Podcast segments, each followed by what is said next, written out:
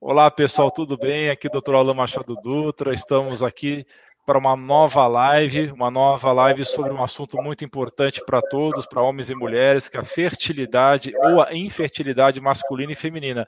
Nós estamos ao vivo agora, simultaneamente no Facebook, no YouTube, no Periscope e nas redes do Instagram da doutora Ana Carolina.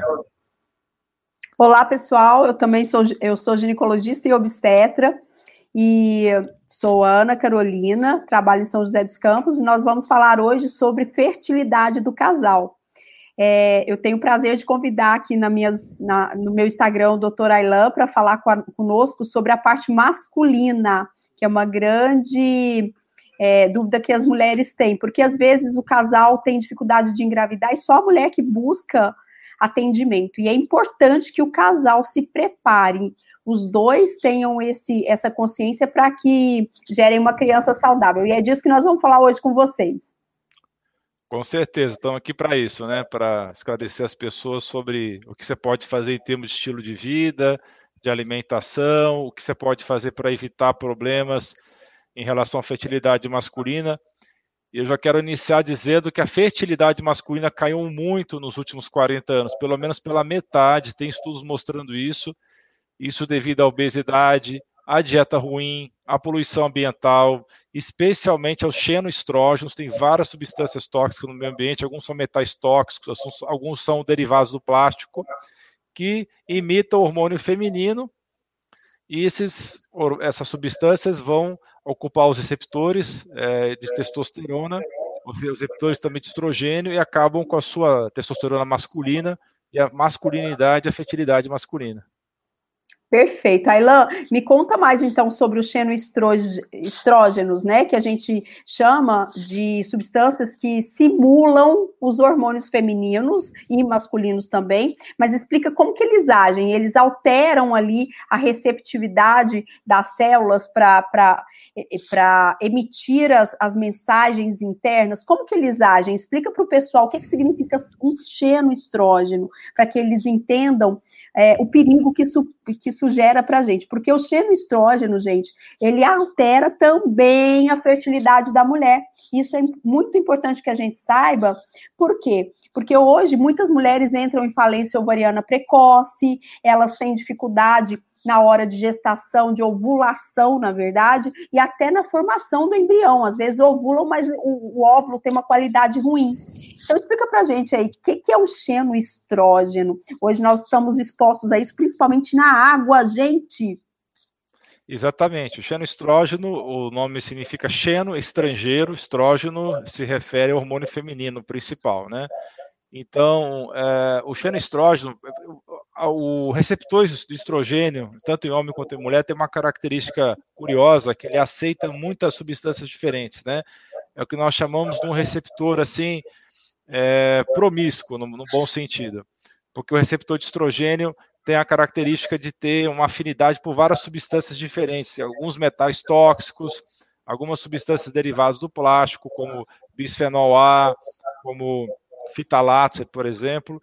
Essas substâncias são derivadas da fabricação do plástico, então elas entram para o seu organismo quando você aquece, por exemplo, um plástico no micro-ondas ou quando você coloca um plástico dentro da geladeira, ela vai liberar essa substância nos alimentos e esses, essas substâncias tóxicas elas vão ocupar o, o, espaço do estrogênio e não vão deixar o estrogênio natural da mulher ou do homem estar ocupando esse receptor. Então esse estímulo é, especialmente homens, vai provocar infertilidade masculina e também vai interferir com o funcionamento da testosterona. Então, esses homens tendem a ser mais femininizados, vão ter mais acúmulo de gordura corporal no corpo, vão ter vários problemas, inclusive para a formação dos gametas. Esses gametas vão, vão ser menos formados devido a essa característica dos xenoestrógenos, e isso é, é, é o que foi atribuído a essa queda e substancial da fertilidade nos últimos 40 anos, de quase metade da fertilidade caiu por conta disso. Segundo, então, segundo dados dos Estados Unidos, a infertilidade atinge cerca de 15% dos casais, não é, doutora? Perfeito, é isso mesmo. Eu acho até que, de uma forma geral, no consultório eu pego muito mais, um número até maior, mas talvez por ser mais. É, ter uma amostra mais seletiva, né, Ailan? É, o que a gente percebe é que o casal chega com dificuldade para engravidar, e geralmente é só a mulher que, que faz as investigações iniciais. Investigação de ultrassom, esterossalpingografia para ver dentro do útero a passagem desse espermatozoide, faz os hormônios e esquece de procurar ajuda para o parceiro, para avaliar o esperma. Gente, nós temos que saber que nós temos. É, é, sido bombardeados por esses xenoestrógenos de todos os lados. Como o doutor Ailan está explicando, tem metal pesado que faz essa função de bloquear o receptor, tem alumínio, que é muito rico na água, o bisfenol, tem bisfenol A, S, F, G, não é só mais o A, porque às vezes você compra qualquer garrafinha de plástico que está lá livre de bisfenol A, mas está cheio de outros. E o fitalato, que parece até ser pior que o bisfenol que eu tive um problema Exatamente. no meu Instagram, que não sei o que está acontecendo. Travou um pouquinho, né? Travou, não sei se é porque está em cima do meu computador. Hum. Enfim, e o homem precisa fazer essa avaliação, né? E às vezes a gente fica surpresa, no consultório mesmo, os casais inférteis, a gente, é, eu percebo quase que 50% o índice de, de, eu estou tentando ligar o, o Instagram, de homens é, que também são inférteis, que têm uma qualidade espermática ruim, uma qualidade é, tão, tanto baixa quanto de espermas é, que são de ruim motilidade ou mesmo com uma alteração de qualidade. Como que a gente faz, Ailan, para melhorar? Porque o, o, homem demora quanto, de quanto em quanto tempo que ele forma o espermatozoide? Só para o pessoal entender aqui. Então, isso é uma coisa importante, porque às vezes a pessoa começa a efetuar mudança de estilo de vida ou começa a entrar com nutrientes para melhorar a espermatogênese, mas ela tem que ter uma paciência, porque demora pelo menos 60 dias para poder haver mudança na espermatogênese. Então, a pessoa começou a tomar mais antioxidantes, ômega 3, que nós vamos falar ao longo dessa live. Então, tem que esperar pelo menos 60 dias para fazer o próximo espermograma, que é o tempo médio que demora para a espermatogênese. Então, e é importante falar que isso que você falou é muito comum o casal procurar avaliação, mulher só mulher faz exame e o homem não faz, pensando que ele não tem nada a ver com isso, né? E o fator masculino ele explica sozinho 20% dos casos e mais de 50% dos casos tem a participação dos dois na, na, na infertilidade. Perfeito. E o homem obeso, que é muito comum a gente pegar também, ele tem uma, uma pior qualidade também desse material, desse, desse esperma, não tem, Ailan? Qual é a, assim, a qualidade de vida desse, desse desse homem, ela realmente interfere na produção de espermatozoide? Se ele, se ele é jovem, se ele é, se ele é mais velho, isso tem alteração? O que, que você vê? Realmente a obesidade é um fator muito importante na, na fertilidade masculina homens obesos vão ter menos testosterona, vão ter menos espermatogênese. A resistência insulínica é um fator muito importante, porque a resistência insulínica leva à inflamação, né? Assim como as toxinas ambientais que nós estamos falando têm ação de xenoestrógeno, ela também tem ação de piorar a qualidade espermática pelo estresse oxidativo, pela inflamação, e a obesidade também vai ter esse efeito a partir do momento que essa obesidade vai aumentar também essa inflamação, esse estresse oxidativo. Perfeito. Então, é, a obesidade também acaba bloqueando a testosterona, aumentando exageradamente o estrogênio no corpo masculino através da aromatização, que é a transformação da testosterona em estrogênio, especialmente pela ação dessa enzima aromatase no tecido gorduroso. Aromatase no tecido gorduroso. Acho que a gente está com algum problema no meu Instagram, hein? Está dando conflito. É, tá é, o Instagram tem dessas, viu? O Instagram tem dessas. Ele acaba dando. Que, que tá hum. ruim aqui. Meninos, ó, quem quiser assistir a live, corre no perfil do doutor Alain Dutra. Alain Dutra. É, pode, escrever, pode, é? É, pode é escrever é lá em dutra.com/barra canal, que você vai cair lá no, no, canal do YouTube. Eu vou digitar aqui. Aliás, se eu digitar aqui, o pessoal não vai ver. Mas vai lá em dutra.com canal, vai cair lá no meu canal e está sendo transmitido ao vivo lá no, no meu YouTube também. .com.br. Perfeito. Eu vou, eu vou digitar aqui porque eu acho não, que. Não, não tem, não tem BR, não. É lá em dutra.com barra canal. Isso. Nossa, está travando total meu, meu. Enfim, tudo bem. Dutra, vou colocar de novo aqui e vocês procurem lá no canal do YouTube. Ou então entra no YouTube, põe meu nome, né? E vai achar o canal também. É outra maneira de, de também Exato, porque eu acho que aqui no Instagram deu alguma coisa diferente. Mas enfim, o Instagram não é para lives, mas tá certo. Pois é, pessoal, então, a obesidade interfere muito na qualidade espermática, tanto para o homem quanto para a mulher. A resistência insulínica, a gente sabe que tem um perfil de oxidação celular, de atrapalhar mesmo o metabolismo de forma geral. Quando o homem ele é mais obeso, a gente sabe que tem um comportamento de transformar a testosterona, que o doutor vai explicar para gente, em é, hormônios femininos, é por isso que o homem tá barrigudo lá e tem peito também. Isso acaba diminuindo a fertilidade, a qualidade desse espermatozoide. É, isso, gente, quando eu tenho espermatozoides ruins, você pode ser a mulher mais fértil da face da Terra, que você não vai conseguir melhorar é, conseguir ter um bebê.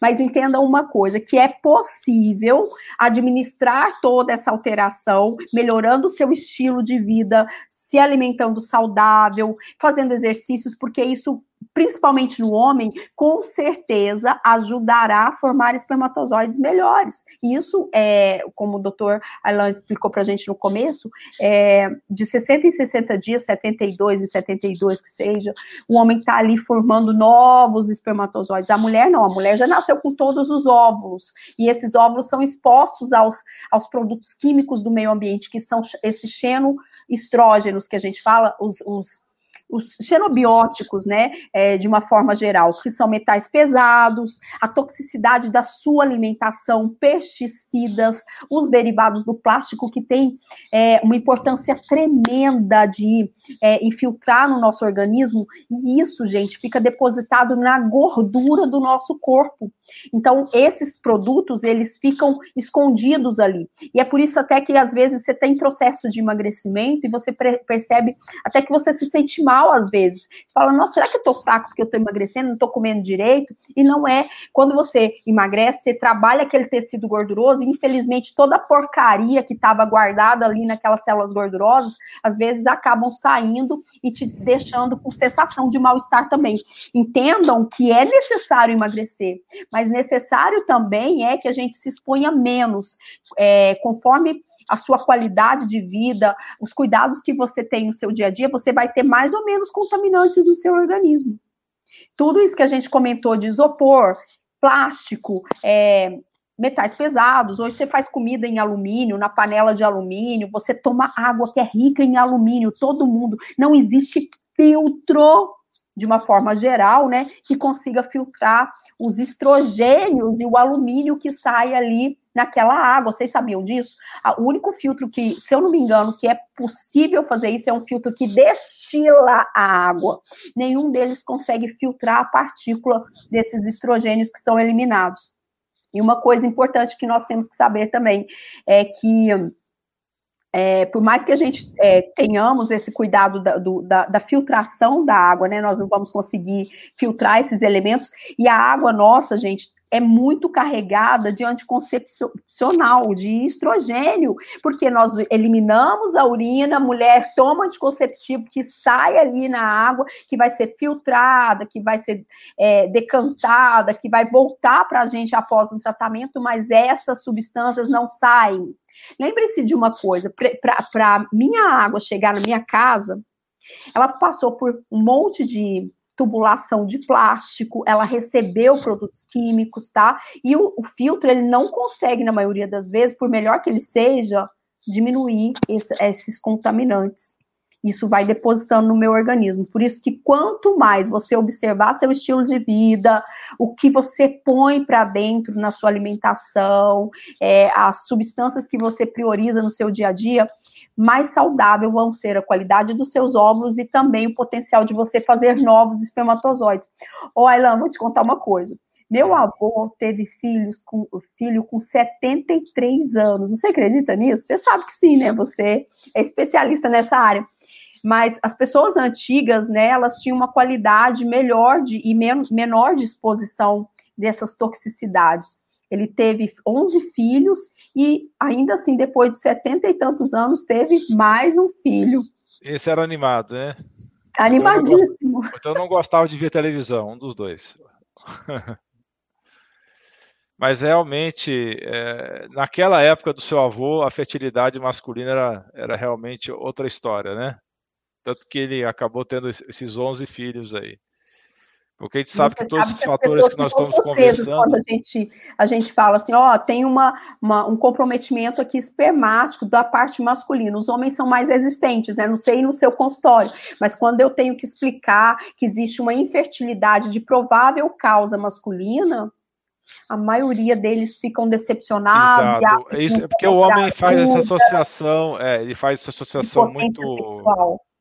Exato, eles, eles, associam muito a potência e a virilidade com a fertilidade. Então, quando se questiona a fertilidade masculina, ele acaba sendo.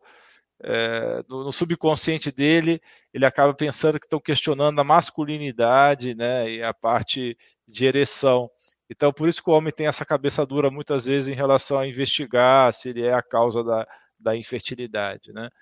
Então, é um problema sério, porque a gente sabe hoje que com todas essas toxinas ambientais, a gente está tendo muito problema de formato dos gametas saindo alterado, alterações do DNA, a fragmentação do DNA espermático.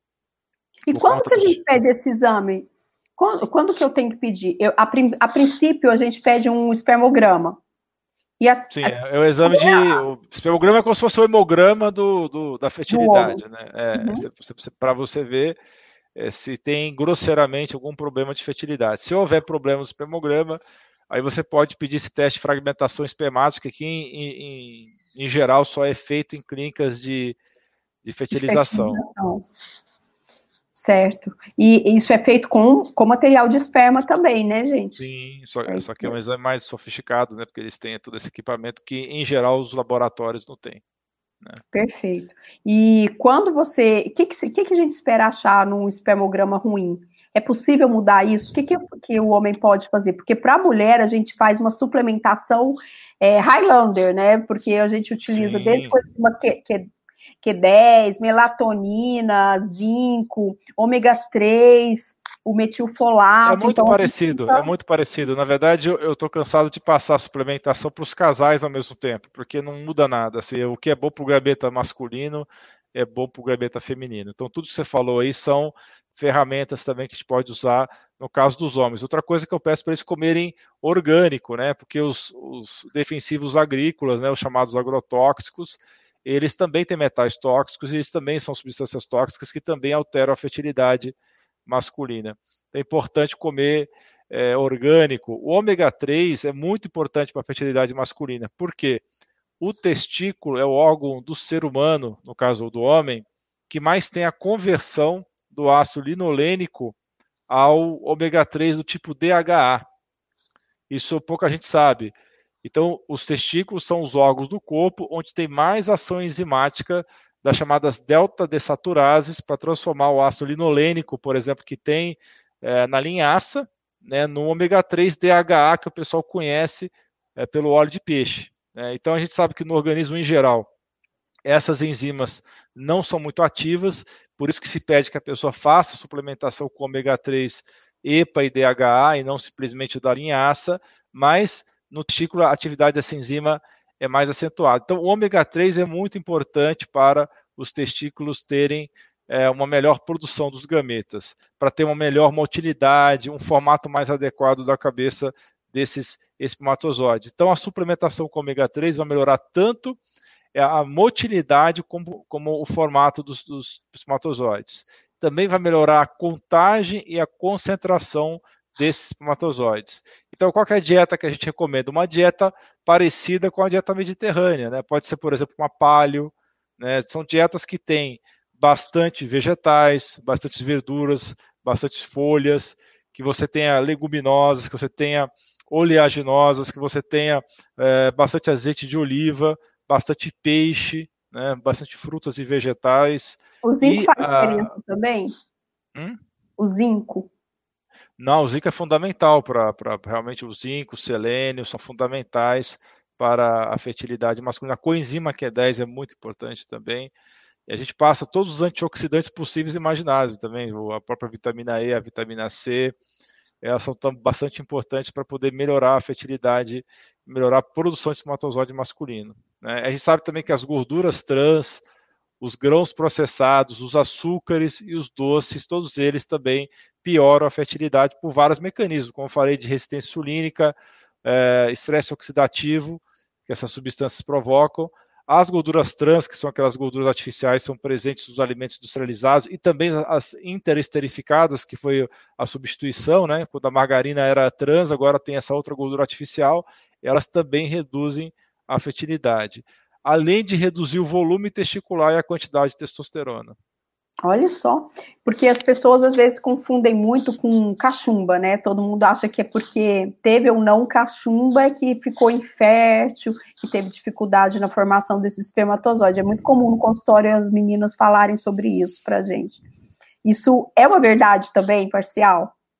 Não, o cachumba, é, certamente, em termos de doença infecciosa, a cachumba é o, é o, fator que mais leva à infertilidade masculina. E até hoje ainda é comum você pegar homens que tiveram cachumba, apesar da vacinação, né? Ainda existem muitos homens que tiveram cachumba e é, que não se resguardaram durante o período de repouso e houve essa transmissão do vírus, então, das parótidas para os testículos, levando a atrofia testicular. Eu já peguei vários pacientes com atrofia testicular muito intensa pós-cachumba. É, não é uma coisa rara, está cada vez mais raro, mas eu já peguei muitos ao longo da minha vida profissional. Entendi. Esses dias eu peguei no consultório uma paciente de uma colega que há muito tempo é, tinha passado mais de cinco anos e tinha recebido o diagnóstico de infertilidade masculina por uma alteração importante do espermograma.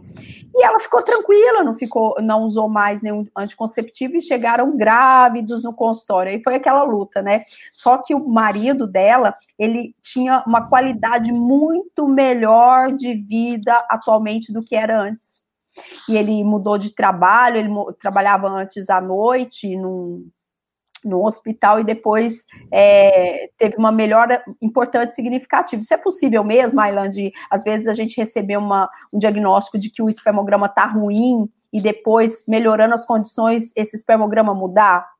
Isso acontece todo dia, é só a pessoa realmente comer limpo, comer saudável, fazer atividade física regular, que não seja muito intensa, né? Também atividade física muito intensa pode prejudicar a produção de espermatozoides, né? Esse pessoal aí que gosta de fisiculturismo, né, acaba usando aquelas substâncias anabolizantes, vai ter um efeito contrário.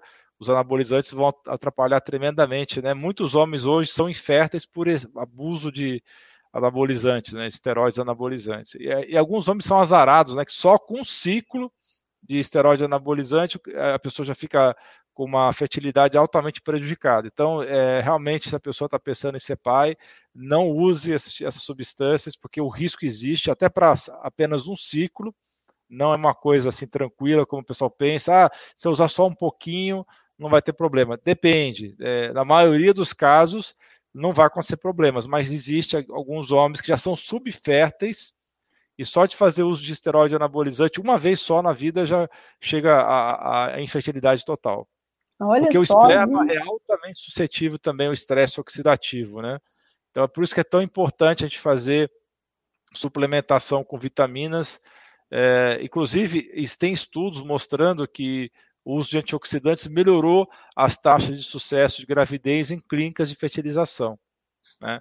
Além das coisas que você falou, do zinco, falamos do ômega 3, do seleno, da coenzima Q10, são todas substâncias antioxidantes.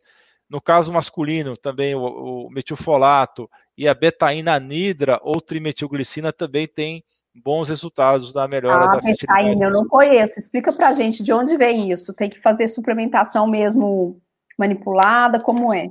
É, tanto em homem quanto em mulher, você sabe muito bem que ah, o problema da metilação é, é, um problema muito comum, né? É, no meu consultório, eu pego 70% de pessoas com alguma mutação desse gene MTHFR, que é o gene que faz a conversão do ácido fólico e metiltetraidofolato redutase. Perdão, a metil, metiltetraidofolato redutase é enzima e ela, a, o ácido fólico é convertido por essa enzima em metilfolato. Então, a betaína anidra ou trimetilglicina é uma substância que vai ajudar muito na metilação. Então, vai fazer com que não tenha acúmulo, por exemplo, da homocisteína, que é um marcador no sangue que a gente utiliza para ver se a pessoa está fazendo uma boa metilação. Então, pessoas, por exemplo, que têm uma homocisteína muito elevada ou que tem problema dessa, dessa mutação, tem uma possibilidade maior de ter infertilidade, no caso masculina. Além das doenças cardiovasculares Além também. Além da osteoporose, doenças eh, cardiovasculares, problemas psiquiátricos, câncer, tem uma série de doenças aí que aumentam o risco através do... E tem... A betaína tem substâncias naturais como alimentos, Ailan, ou não? Não, nesse caso tem que ser suplementação mesmo, tem que ser é, a dose é alta, ah. né, de, de, de, betaína, então é difícil você obter de alimento, né? Quando, é, então seria um recurso para você usar como suplementação mesmo, não como alimentação. Alimentação seria realmente a pessoa ter uma alimentação rica em gorduras saudáveis, né, em ômega 3, é, fazer uma dieta próxima da Mediterrânea, com gorduras saudáveis e cortar o consumo de açúcar, farinha, alimentos processados, industrializados e comer orgânico, né, para ficar sem os agrotóxicos. Parece fácil, mas é muito difícil que o homem seja é fértil, né? É. Se você é. organizar bastante seu pensamento, você vai ver que você tem que se cercar de coisas naturais e o mais nutritivas possível, né? E hoje em dia é tão mais fácil a gente ir no supermercado comprar porcaria lá que põe no micro-ondas e fica pronto. Mas isso também vale para a mulher, porque todos esses produtos, eles alteram a receptividade ali da, do, dos dos receptores do óvulo e formam um meio ambiente que não é, promício, é propício para o desenvolvimento desse ovócito 1 em ovócito 2, que é o que a gente fala, que é quando ele vai sair ali para é, para ser ovulado. Então, assim, a maturação desse ovócito, ele precisa ter menos produto químico ali também. Tem fortes suspeitas, né, que o consumo de leite, é, especialmente o leite de vaca esteja associado à queda de fertilidade, porque o leite de vaca contém estradiol e progesterona das vacas prenhas, né? Então, 60 a 80% do estrogênio da nossa dieta vem do leite, então é outra coisa também que eu procuro tirar, porque é um alimento inflamatório, das dietas dos homens que têm algum problema de fertilidade. Né? Em garotos e meninos do sexo masculino, tem estudos mostrando que o consumo de leite estava associado à acne e desequilíbrio dos hormônios do crescimento, e o IGF-1, que é derivado do hormônio crescimento, e também do GF-BP3. Devido ao consumo de leite de vaca. Leite de vaca. Então, Olha é, lógico. Ah, é, é e um... as pessoas ficam presas apenas à ideia de lactose. Não é a lactose, gente. São os hormônios ali que são transferidos para o nosso organismo e também a caseína, que é uma proteína que tem nesse leite, que é altamente alergênica que causa a formação de anticorpos na gente. Então, assim, eu, eu sou muito a favor de retirada também do glúten e dos derivados também do leite, e leite, né, principalmente. A gente tem que entender que o leite, né, ele, ele recebe toda aquela, aquela, aquelas medicações e até os hormônios mesmo do animal, e isso é transferido para a gente, né. Então, tentar o mais possível a gente ter uma qualidade mesmo dessa alimentação e evitar esses produtos que são obviamente maléficos, como o, o doutor está explicando para a gente, que realmente possa interferir na produção de hormônios, que é o mais importante. O que mais você conta para a gente, Ailan? Alain. É Alan. É, meu Deus, Arlan. Tem problema não. Então, tem alguns estudos também que sugerem que o consumo de carne processada, é, salsicha, linguiça, nos Estados Unidos hum, também eles têm é, o hábito verdade, de comer aquelas, aquelas carnes, é, é, como se diz, aquelas carnes processadas que vendem como se fosse um, um snack, né? Então, essas carnes processadas uhum. em geral, elas também é, faz cair a fertilidade. Né? Olha isso. Carne seca, é carne seca defumada, salsicha, linguiça, isso é uma coisa que atrapalha bastante também a fertilidade masculina. Tem, que tem produtos cancerígenos, inclusive, né, que a gente Exatamente. deve usar de uma forma geral. Porque às vezes as pessoas batem na tecla, ah, mas eu não quero ter filho, não é esse meu objetivo. Seu objetivo tem que ser saúde em primeiro lugar, gente. E como a gente tinha comentado, os, esses, esses materiais, esses elementos eles ficam depositados no nosso organismo. Ele não simplesmente vem e sai, ele deposita no tecido adiposo, que é na gordura, né? Quanto mais obeso você tiver, quanto menos qualidade ali de saúde você tiver, você vai ter mais esses xenoestrogênicos no corpo provocando alteração do seu metabolismo. Lembrando que eles fazem uma falsa ideia de hormônio no organismo. Então, eles travam o nosso receptor e não deixam com que o verdadeiro hormônio chegue ali naquela célula para mandar a mensagem para que seu DNA, seu, seu RNA produza uma proteína como resposta. Então, se está tudo bloqueado, não vai ter a resposta adequada. E por que que bloqueia? Por causa dessas substâncias que são é, que intoxicam nossos receptores, né? Por isso, a gente tem que pensar não só em fertilidade também. Se você pensa pensa em não ter filho, mas pensa também na qualidade de vida que você vai ter. Bom, para mim é muito mais difícil quando se trata da mulher, porque nossos óvulos são formados ali dentro da barriga da mãe. Então eu sou um óvulo que estava na minha mãe e a minha mãe estava na barriga da minha avó e já tinha meu óvulo lá dentro. Eu sou é, eu que estava na barriga da minha avó, então eu não sou simplesmente o material genético da minha mãe. Quando a minha avó se alimentou bem, quando ela se expôs menos a produtos químicos, ela levou menos toxicidade para o óvulo da minha mãe, que sou metade de mim hoje. Vocês têm que entender que o que eu faço agora, eu estou é, gerando uma melhor ou pior qualidade de vida nas gerações seguintes. Então, não é simplesmente no meu filho, é no meu neto, principalmente quando se trata de meninas, porque a mulher já tem esses ovos formados lá no comecinho da gestação. Então, quando ela tem 12 semanas, 16 semanas, ela já tem o ovário ali e já tem esse material genético de ovos sendo produzido. Por isso, gente, é muito importante que você leve saúde e nutrição para o seu organismo, para gerações seguintes, e não só para você. A gente suplementa bastante hoje em dia também é, a melatonina. A melatonina tem um potencial incrível para ajudar as natural killers, que são células de defesa do endométrio é, que nós temos no corpo, todo mundo tem, mas principalmente lá de dentro do útero, para não atacarem o nosso embrião. Então, quando eu penso em fertilidade, eu tenho que me lembrar que essas natural killers, que essas assassinas do corpo, elas têm que estar em equilíbrio com esse organismo, com esse endométrio, para que elas não destruam o meu embriãozinho que está tentando se implantar ali.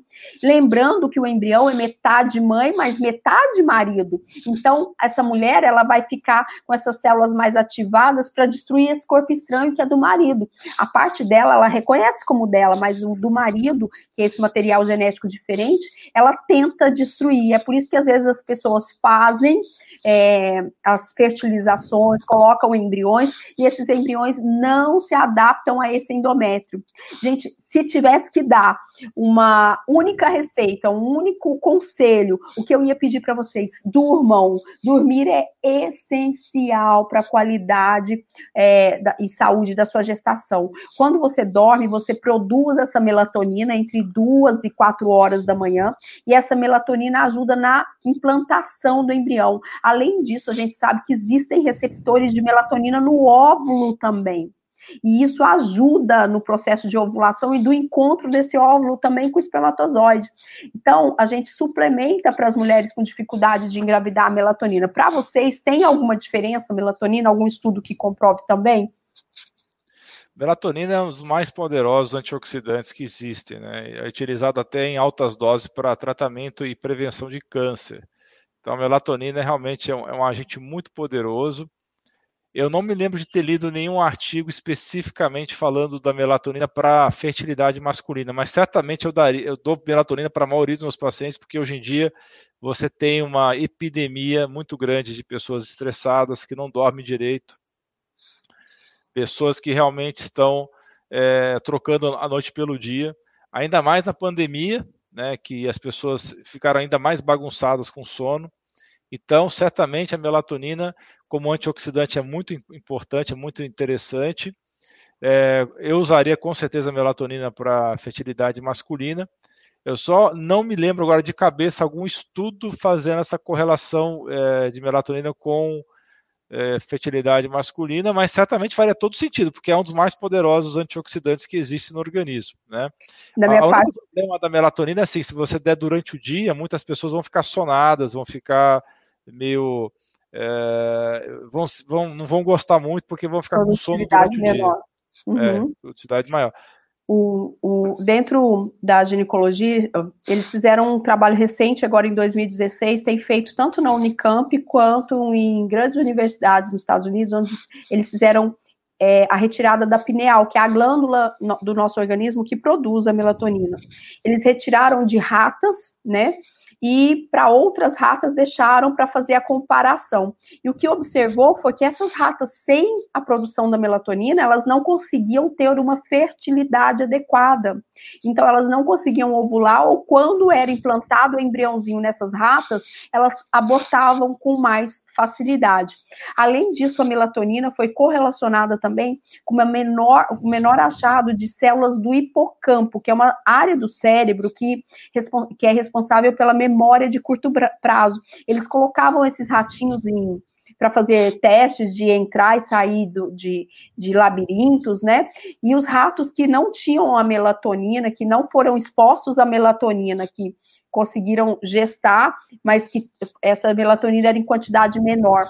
É, durante a gestação, esses ratinhos dessas, dessas mães, eles tinham uma dificuldade de aprendizado muito maior. E quando eles compararam e cortaram as células ali do sistema nervoso central, observaram que o hipocampo, que é essa região responsável pela memória de curto prazo, tinha muito menos células neura neurais, tá? Isso aí é, aqui já foi feito na Unicamp e, se eu não me engano, na USP também. É um trabalho bem bonito que eles fizeram, mas tem no exterior alguns trabalhos correlacionando é, essa, essa diminuição de massa cerebral ali, principalmente da área do hipocampo, com a produção de melatonina da mãe também. Sim, Lembrando inclusive, a melatonina ela é utilizada para prevenção de Alzheimer também, porque ela é, ela é neuroprotetora e a gente sabe que uma das coisas mais comuns que acontece no Alzheimer é a atrofia do hipocampo, tanto que existem exames hoje de que você faz de ressonância com volumetria do hipocampo para ver realmente essa essa questão. Perfeito. Quando você usa melatonina, você usa só à noite ou tem algum esquema diferente para fertilidade? Só à noite. Uh, eu introduzo a partir das 18 horas, entre 18 e 20, dependendo da rotina da, da mulher, do casal, na verdade, que às vezes o homem também me procura, é, tem alguma dificuldade, e eu faço a suplementação enquanto ele não procura o urologista.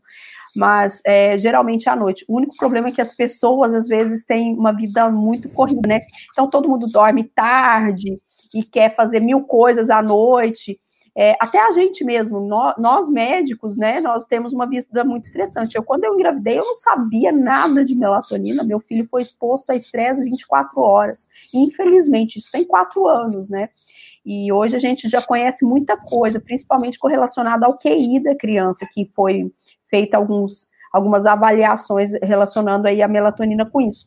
Mas assim, o médico, a gente observa em consultório, quando eu faço pré-natal de médico, de profissional de saúde, a, a, o índice de parto prematuro, de mais alto, dificuldade para engravidar é mais alto, é mais alto. Por isso que a gente fala, ah, mas é o CRM positivo, é o estresse positivo, né? Nosso estresse é muito mais elevado, com dificuldade de qualidade mesmo de, de sono. Perfeito, bacana. Eu uso bastante melatonina também, viu? Então, eu acho que é um dos, um dos, principais elementos que a gente usa hoje em dia. Você sabe que a melatonina tem um efeito contra refluxo?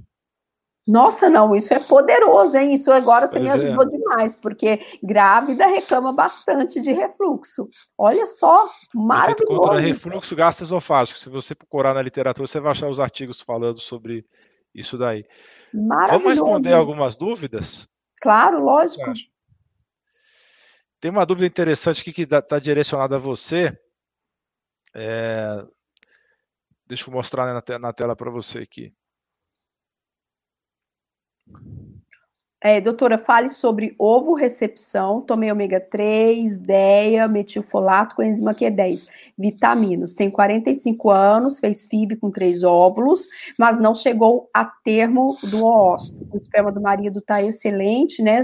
Só se ela continua com vitaminas. Bom, pelo que eu entendi, ela fez os embriões com uma ovo doação, né? Porque o esperma do marido tá ok, e ela recebeu óvulos de outra paciente. E então, o que, que eu tenho que te preparar? E hoje mesmo eu recebi uma paciente no consultório com uma queixa semelhante à sua. É, quando eu falo de gestação, eu tenho que entender que o seu ambiente, o seu corpo tem que estar tá receptivo para esse bebê, para esse embrião. E é necessário que você utilize é, esses antioxidantes para que você diminua a reação das natural killers, que são as células assassinas que todo mundo tem, e você tem no endométrio. Então, o que seria adequado? Todos esses suplementos que você já está utilizando, melatonina, eu te indicaria com certeza, se tivesse que te dar uma só prescrição de todas essas, talvez a melatonina fosse a mais eficaz. É lógico, gente, o nosso corpo não produz ômega 3, nós necessitamos de todas essas substâncias que você está utilizando, mas é importante que seu organismo esteja menos inflamado. Quando eu falo de inflamação, eu estou falando de irritação de estranhar esse organismo novo que vai crescer no seu útero. Por isso, é importante que essas natural killers estejam em equilíbrio. E o que eu tenho de mais recente para te passar é justamente que a melatonina ajuda nessa receptividade do endométrio e dessas natural killers para não destruírem o nosso trofoblasto. Porque você vai fazer um bebezinho, você vai colocar esse embrião no seu útero e vai depender do seu corpo aceitar esse neném e não rejeitar. É lógico que eu acredito aqui que você é, fez uma avaliação prévia do seu processo inflamatório, se você tem endometriose, que também é um fator muito inflamatório, que produz anticorpos que rejeitam mais o embrião e que também pioram a qualidade do óvulo, mas no seu caso você está recebendo um óvulo de outra pessoa. Né? Fazendo o nosso embrião saudável, a tendência é que seu organismo aceite muito bem ele. Então, é, converse com o seu médico, pesquise mais sobre a melatonina, pergunte dessa possibilidade. Eu acho que a suplementação a gente tem que tomar só cuidado com doses, porque é importante que esse DHA do ômega 3 seja, além de ser um ômega 3 de boa qualidade, que tenha uma quantidade suficiente, antioxidante mesmo desse DHA. Geralmente a gente pode usar até um grama de DHA, cuidado, porque às vezes você vê o ômega 3 lá e ele está falando que tem 1.200, mas 1.200 é EPA, DHA e outros óleos juntos. Então a Exatamente. gente tem prestar atenção nisso, né? Porque às vezes compra qualquer coisa e tá achando que tá bem. Mas eu acho que a suplementação sua tá ok, né? E, e tem tudo para dar certo se você fizer tudo direitinho aí. Maravilha. Então essa dica que você falou do ômega 3 é top, né? Porque a maioria dos ômega 3 eles são é, pouco concentrados, né? Você tem que estar muito atento à quantidade de DHA que ela realmente é o ômega mais relacionado também à fertilidade masculina. E eu tenho certeza, eu vou dar uma pesquisada sobre melatonina e fertilidade masculina, eu tenho certeza que eu vou achar material, viu? Mas eu li recentemente um livro sobre saúde masculina de umas 500 e poucas páginas, eles não mencionaram melatonina, mas certamente se eu procurar, eu vou achar algum artigo falando de melatonina na saúde masculina, na, na fertilidade masculina. Uma outra dúvida aqui da Adila, que sente dor intensa no período de ovulação. Você poderia falar um pouco sobre isso? Adila, bom, ovular é quando você elimina o óvulo ali do ovário e forma uma bolinha de água junto que estoura uma, uma é, é, aquele recipiente onde estava o óvulo ele tem líquido. E tem pacientes que são extremamente sensíveis e que tem uma síndrome para essa dor tem um nome essa síndrome de dolorosa tá? É uma síndrome dolorosa da ovulação. Infelizmente tem pacientes que são mais sensíveis e que vai requerer um, um, acompanhamento melhor com, com analgesia. Por quê? Porque quando estoura, que esse óvulo sai em direção à tuba, esse líquido ele cai na cavidade e a paciente percebe muito mais essa, esse líquido ali e sente desconforto. Tem gente que sabe exatamente o ovário que está ovulando. Né? Porque percebe essa diferença de dor. Mas o que eu te indicaria, se você entende é, que não deve usar nenhum método anticonceptivo que bloqueie a ovulação, isso não é DIL, tá? Isso não é progestágeno, esses não bloqueiam a ovulação. Então, se você é, acha que não quer usar nenhum método que tenha estrogênio, por exemplo, um anticoncepcional combinado, o que eu te indicaria são os anti-inflamatórios e melhorar a sua é, a sua sensibilidade à dor, produzindo substâncias que diminuem, que têm um poder mais analgésico natural. Por exemplo, exercício físico libera substâncias derivadas da, da serotonina ali, os opioides cerebrais, que diminuem a percepção de dor. E é por isso que a gente recomenda para uma série de, de patologia, fi, é, fibromialgia, por exemplo, e síndrome da ovulação dolorosa. Então, se você faz exercício, você libera esses analgésicos naturais. Ah, isso não serve, já passa e não está servindo. Então, ou a gente faz o uso de alguns antioxidantes também. O ômega 3, gente, entendam que ele também é um anti-inflamatório, então ele pode sim diminuir a sensibilidade à dor desse tipo de dor. E anti é, inflamatórios não hormonais também a gente pode utilizar. Ah, vai depender desse nível e dessa intensidade e do que você quer. Porque se você não tem contraindicação e não tem é, nenhuma restrição para o uso de anticoncepcional combinado, que é aquele que tem estrogênio, você pode utilizá-lo. Ah, mas e se eu tomar um progestágeno, colocar um DIU? Não, aí você vai ovular, então não vai, não vai ter essa melhora aí do perfil doloroso da ovulação. Perfeito. Nós temos uma pergunta da Sabrina que eu vou responder. O que pode melhorar a morfologia de espermatozoide? Nós já falamos aqui ao longo dessa live. Ômega 3 melhora a morfologia do espermatozoide. As substâncias antioxidantes em geral, como coenzima Q10, a melatonina que a doutora mencionou, certamente vai ter um efeito nesse sentido. Vitamina E, as oito formas de vitamina E, os, os quatro tocotrienóis, os quatro tocoferóis.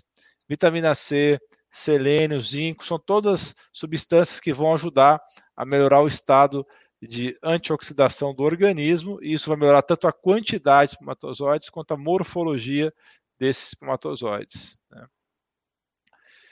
Vamos procurar mais dúvidas aqui.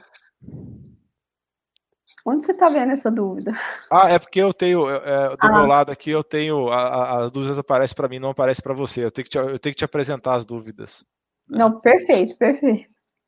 A pergunta da Lília é: possível diminuir a fragmentação do DNA espermático e quanto é, mantiver estilo de vida e suplementação? Com certeza, Lília, essa é a história. Você ter um peso adequado, você não comer alimentos inflamatórios, não comer alimentos cheios de agrotóxico, não comer os, é, farinha, açúcar, alimentos industrializados, manter um peso adequado, você vai diminuir bastante a fragmentação do DNA que está relacionado a todas essas coisas de estilo de vida ruim. Né? Vamos lá, deixa eu ver se tem mais alguma dúvida aqui. Ah, teve um rapaz aqui que ficou chateado comigo, eu falei mal do leite, porque ele é produtor de leite, viu? Ah. Tenho certeza que a, as vaquinhas dele são bem cuidadas, viu? Ele deve fazer parte da, da exceção, né? Porque a gente sabe também que vacas que comem pasto, é, que são não comem é, na sua maior parte da dieta cereais, ela, eles têm um leite de melhor qualidade, né? Apesar de que a gente é, orienta que se você for tomar leite, tome o leite orgânico e você use um leite fermentado, porque a fermentação do leite vai tirar a maior parte dos problemas do leite. Uh, ah, tem... um homem produz um espermatozoide de boa qualidade? Ou não a tem. Vida inteira, a vida inteira, né? A não ser que, por algum motivo, ele, a, ele comece a ter problemas de hipogonadismo primário, né? Que muitos homens desenvolvem hipogonadismo primário com, a, com envelhecimento, né?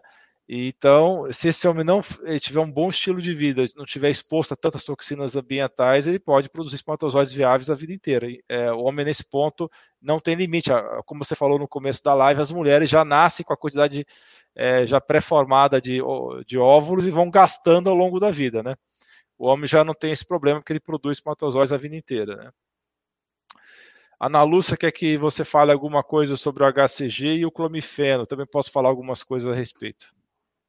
É, bom, o clomifeno, o letrozol, eles são estimulantes da produção ali de, de, de óvulos. Então, ele atua estimulando a minha produção, ele bloqueia o, o, receptor de estrogênio, fazendo com que o seu corpo produza mais substâncias para estimular esse ovário também, e o ovário cresce, isso aumenta a chance de você ovular.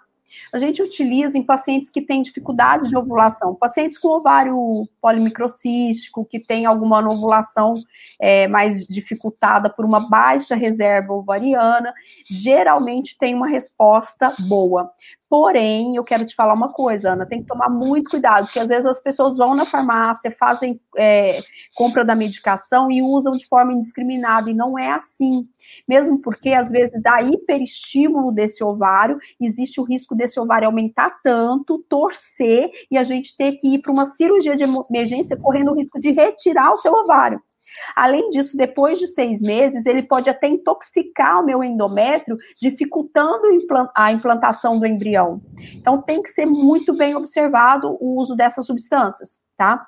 E a gente tem efeitos colaterais, além do uso de, do risco de torção desse ovário, sensibilidade aumentada, dor pélvica, né? E às vezes até uma poliovulação, levando à gemelaridade. A gente sabe que a gemelaridade é considerada gestação de alto risco.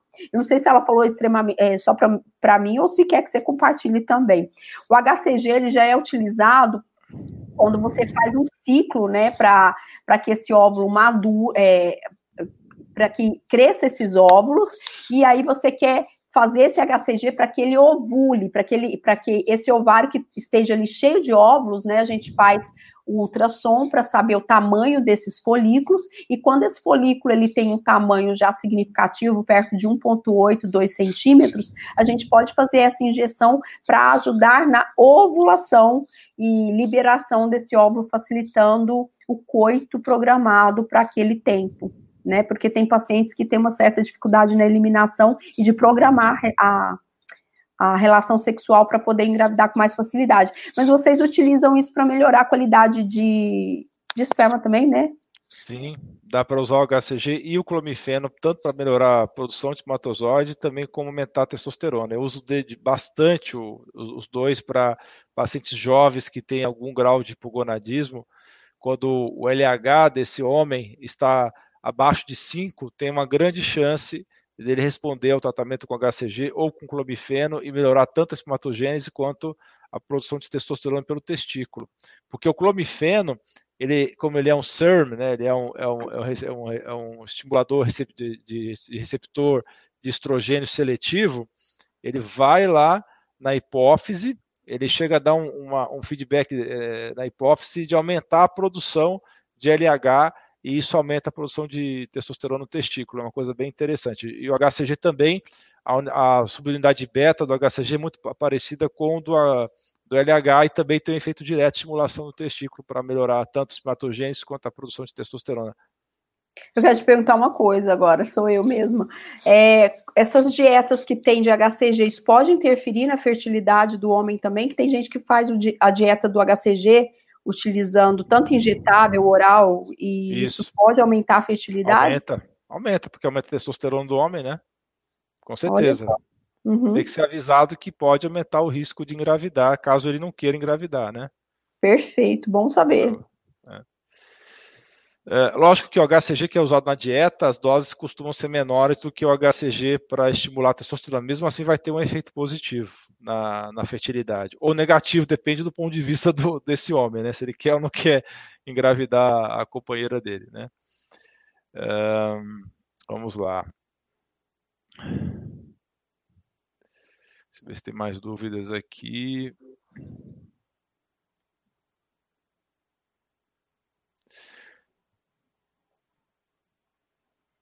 Ah, tem uma dúvida sobre infertilidade e quimioterapia. Quer responder essa, doutora? Que a gente pode poder encerrar também, que você está com problema de horário também, pra, com uma hora de live, a gente poder encerrar. Cláudia, infelizmente, nosso, a nossa resposta com a infertilidade com quimioterapia é muito ruim. Por quê?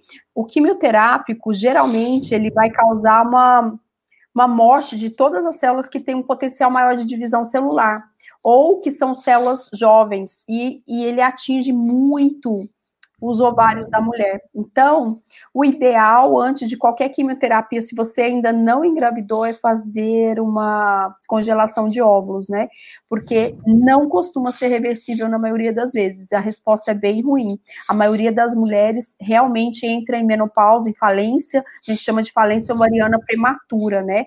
Eu desconheço ainda o quimioterápico que consegue retornar com facilidade. A maioria deles, pela pela própria resposta que ele se, se propõe, que é de diminuir o potencial de divisão celular, ali, de replicação das células, ele ataca muito o nosso ovário. Então, o ideal é que você possa, é, se você não fez a quimioterapia ainda, é, conversar com seu médico, porque é possível que você faça o congelamento dos seus óvulos pelo SUS, inclusive, não é, não é pago. A gente consegue, se eu não me engano, no Pérola Byton aqui em São Paulo faz e tem hospitais públicos que fazem esse trabalho, porque é um direito da paciente que faz tratamento oncológico, tá? Ótimo. Tem uma, tem uma pergunta curiosa aqui, que eu, aí você vai falar como ginecologista, eu não sabia disso. Tem uma pessoa aqui que está dizendo que aumenta a salivação durante a gestação, é verdade isso? Hipersalivação. Isso acontece é. principalmente no começo da gestação, que eu vou te indicar uma coisa. Faça gelo, faça água de coco batida com limão, tudo que é cítrico, azedo e gelado vai te ajudar a melhorar. Cuidado com medicações, principalmente a ondacetrona que é um tipo de medicação que a gente usa, inclusive, na quimioterapia, e que tinha um respaldo científico, assim, para ser utilizado em gestação. Porque no começo da gestação é muito difícil a gente lidar com, com enjoo, com náusea, e é muito comum a paciente falar assim: ah, mas eu não enjoo, mas eu fico salivando demais, eu já levanto, qualquer coisa faz eu salivar, sentir mal-estar. Cuidado com remédio, gente. Remédio não é a primeira opção. Trate primeiro com alimentação, com comida fria, gelada de preferência, azeda. Se não resultar, Vamos tentar é, medidas naturais, como acupuntura, que é maravilhosa. Vamos tentar é, aqueles cheirinhos de óleos essenciais. Compre um cheiro cítrico para te ajudar. E você tem um ponto aqui que você pode você mesma fazer, ó. Aqui nesse ponto, você pega um palito de dente ou a própria unha e crava nessa região, tá? Não sei se dá para ver, mas fica uma marca. E crava, pelo menos deixa, um. Eu, deixa eu mostrar você sozinha na tela um pouquinho, aí fica mais fácil de. Deixa eu ver. Pronto. Opa, peraí que eu fiz bobagem aqui. Peraí, deixa eu, deixa eu colocar você sozinha na tela. Eu acho que se eu colocar aqui perto dá para ver, ó, tá vendo? Ué, por que que não... Peraí. Não é isso não. É, eu queria mostrar Mas aqui dá para ver, ó. Aqui, ó, peraí, hum. deixa eu hum. ver se eu levo aqui. Hum. Ó, nessa região aqui, ó. Nessa região, gente, aqui, ó, minha unha, ó. Pega um palito de dente e aperta bem essa região. Isso aqui é um ponto da acupuntura que resolve bastante pra gente, tá? Mas pelo menos um minuto. Isso vai diminuir, olha, olha como ficou marcado. Claro que você vai ficar um tempo maior, você vai ficar um minuto, ou pegar um palito de dente e cravar ele aqui é, até você sentir um, um, desconforto, tem que sentir um desconforto, isso melhora bastante. Entendam que não é para utilizar medicação de cara, tá? Isso faz parte, é comum até mais ou menos 14 semanas. Eu já tive pacientes que até o terceiro trimestre tinham essa hipersalivação, que precisaram, inclusive, ficar internadas, mas o remédio a gente tem que ser muito criterioso, porque existe alterações do feto por medicação, inclusive de fenda de lábio leporino. Então a gente é mais é, usa com certa parcimônia aí para não prejudicar a formação do bebê. Isso é muito comum na gravidez, porque eu tive dois filhos e não me lembro da minha esposa ter reclamado dessa salivação. Ah, Ou então eu sou muito distraído também, sou distraído. É, mas vamos é. perguntar para ela se ela é, eu, eu não tive, eu vou te ser bem sincera, mas eu, cons é. eu consigo perceber isso com muita facilidade no consultório, das pacientes terem essa, esse desconforto. Tem pacientes que vomitam, que sentem enjoo, a hipersalivação ela é correlacionada. Quando a gente está grávida, tem mais quantidade de progesterona, a progesterona ela acaba diminuindo a motilidade é, também do sistema gastrointestinal, então fica tudo mais parado. E além disso, eu acho que existe também alguma resposta ali é, de sistema nervoso é, acessório, é, Simpático, autônomo, parasimpático, autônomo. Simpático é. e parasimpático, que, que descompensa no começo da gestação. É muito mais comum até 14 semanas, mas tem pacientes que sofrem durante a gestação toda, toda. Então, assim, tentem é, fazer esse uso de substâncias geladas, faz barrinha de gelo, gelo para pôr na boca e tentar esses frutos cítricos que têm uma resposta boa. Pergunta aqui de melatonina sublingual. Seria mais eficiente? Absorve mais rápido. Essa é a vantagem de você usar melatonina sublingual. Você usa muito sublingual, doutora? Não. Na verdade, o que eu faço é o uso da, da oral mesmo. Não porque, porque eu não conheço a biodisponibilidade dela. E assim, por exemplo, eu eu suplemento melatonina em mim há muito tempo já. E como eu trouxe do exterior, porque lá é, você compra na gôndola, né? Aqui sim, você tem sim. que achar, e olha lá, agora há pouco tempo que foi liberado, também a gente não tinha nem, nem com tamanha facilidade. Mas é, eu, particularmente, não tenho. É, não estudei a diferença entre a sublingual e a, e a oral para saber a diferença de biodisponibilidade dela. Mas provavelmente, com certeza, ela absorve mais, né? É, mas a, a única vantagem sublingual nesse ponto é que absorve mais rápido, né? Uhum. E, mas a, as duas formas funcionam do mesmo jeito. Eu gosto mais de usar. Tem, gente, eu já dei gotas pro meu filho, desde quando nasceu, eu pingava tem gota. Eu gosto mais da oral porque eu consigo fazer em liberação prolongada e aí tem um efeito mais longo durante a noite, né? E não tem aquele problema da pessoa acordar no meio da noite. Pergunta da Ana Lúcia, L-carnitina melhora espermatozoide? Melhora sim, é uma das coisas que eu utilizo para melhorar a fertilidade. A L-carnitina é um aminoácido que tem efeito positivo na espermatogênese. E ele tem a, a função na mitocôndria também? Não. No, tem, no ele, ele, ele, ela aumenta a beta-oxidação, a L-carnitina. Ela hum. ajuda a, a, a, gordura a entrar dentro da mitocôndria para é, virar uh, entrar no ciclo de Krebs, né, para poder ser, Perfeito. Ser, queim, ser queimado dentro da mitocôndria. Uma pergunta aqui para você, ó, gel de progesterona bioidêntico ajuda aos 45 anos para engravidar? Ajuda, né? Então, para engravidar, eu, eu, eu não sei te falar até que ponto a sua ovulação tá legal. O que, que eu faria com você com 45 anos? A princípio, avaliar a sua reserva ovariana e qualidade desses óvulos que a gente faz indiretamente, tanto com o FSH estradiol quanto com o antimileriano. E às vezes a gente pode lançar a mão do ultrassom com contagem de folículos antrais. Mas a progesterona, o que ela faz? Ela ajuda na segunda fase do ciclo. Daí, se você não ovula direito, se você tem uma dificuldade na ovulação, você não vai ter a segunda fase do ciclo. E a gente pode regularizar, passar esse gel bioidêntico durante é, os 14 dias que antecedem a menstruação, para que eu simule um ciclo mais natural. Mas ela não ajuda necessariamente a ovular. Então, eu tenho que entender, a princípio, qual é a qualidade, a quantidade desses óvulos.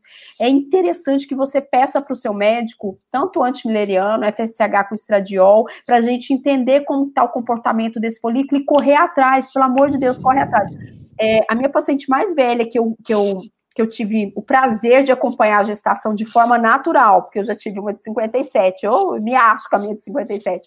Foi uma paciente de 47 anos que chegou para mim achando que estava na menopausa e ela estava grávida, 47 anos. Então eu já vi, eu sei que é possível, né? Então é, corra atrás, procure identificar essa reserva ovariana. Se tiver alguma dificuldade, às vezes até fazer o uso de alguma substância que facilite a sua ovulação, que estimule a ovulação, como a gente comentou anteriormente, do letrozol, do clomifeno, né? Que são substâncias que podem ser utilizadas sim, mas a progesterona isoladamente, ela não ajuda você a ovular melhor ela pode até ajudar a manter a ovulação, a gestação e também ajudar na segunda fase do ciclo, mas não te ajuda necessariamente a ovular. É, porque tem muitas mulheres que têm predominância estrogênica, né? Você me corrige se eu estiver errado. Ah, e, sim. Outra... E aí elas não ovulam, às vezes, por é, esse desequilíbrio entre o estrogênio e a progesterona, né? Perfeito, aí sim, perfeito, excelente que você tocou nesse assunto, para a gente fortalecer.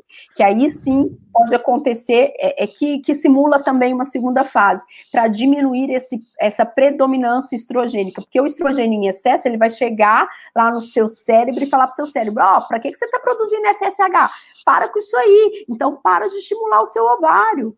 E aí não tem FSH, você não ovula, aí que, que, a coisa fica totalmente errada, né? Isso acontece principalmente em pacientes que são obesas, né? Porque o tecido adiposo, ele tem essa tendência a formar mais o estrogênio. E também estrogênio de um, mesmo que seja de um potencial fraco, ele tem, ele mascara para o meu corpo, para o meu cérebro, que eu tenha é, uma ovulação em excesso. Então, meu cérebro para de estimular o ovário, aí você não ovula, não engravida. Isso sim. E outra coisa, a progesterona é usada também para gente dormir melhor, viu, gente? Quem está chegando nesse período, se tiver alguém aqui que tem a intenção é, de melhorar o sono na menopausa, que está no climatério, usar a progesterona bioidêntica à noite ajuda bastante. É, via oral ela é transformada pela primeira passagem no fígado em alopregnenolona, que é um agente GABAérgico e melhora o sono. Perfeito. Muito bem, então, eu acho que está no seu horário, né, doutora? É, é porque eu tenho menino pequeno, gente. Tem quatro aninhos, meu filho. Só quatro aninhos? Só. Ah, só quatro. Mas na época dos quatro anos eu não sabia da tal da melatonina. Você sabia, é. não, né? Infelizmente a gente não sabia. Então tá, pessoal. É, hoje então a gente teve esse prazer grande de ter a doutora Ana Carolina, ginecologista aí, é, de muito qualidade, que tem um trabalho excelente nas redes sociais com a gente, né? E certamente teremos outras oportunidades para fazer outras lives, né? E talvez da próxima vez. nosso Instagram não deu certo, hein? Que pena. Exatamente. Esse Instagram não gosta de mim, não sei porquê. Toda vez que eu faço live no Instagram, dá, dá Ele travou muito porque ele não costuma ficar assim, mas tudo bem, nós teremos outra oportunidade. Eu que te agradeço. Aí eu vou ser convidar, aí, você, aí eu faço questão de fazer no seu Instagram como seu convidado, tá bom? Com certeza, mas muito, muito obrigada pela oportunidade de falar, espero ter ajudado todo mundo. Quem tiver dúvidas, quiser me mandar também, é DRA, Ana Carolina. Ah, deixa eu anotar aqui as suas redes, eu vou colocar na tela as suas redes, tá? Para o pessoal todo saber. É, me fala o seu arroba DR. DRA Ana Carolina underline clínica fada. É Você fada junto, é tudo junto, né? Tudo junto. Você vai salvar a live pro pessoal? Ah, ela já fica salva.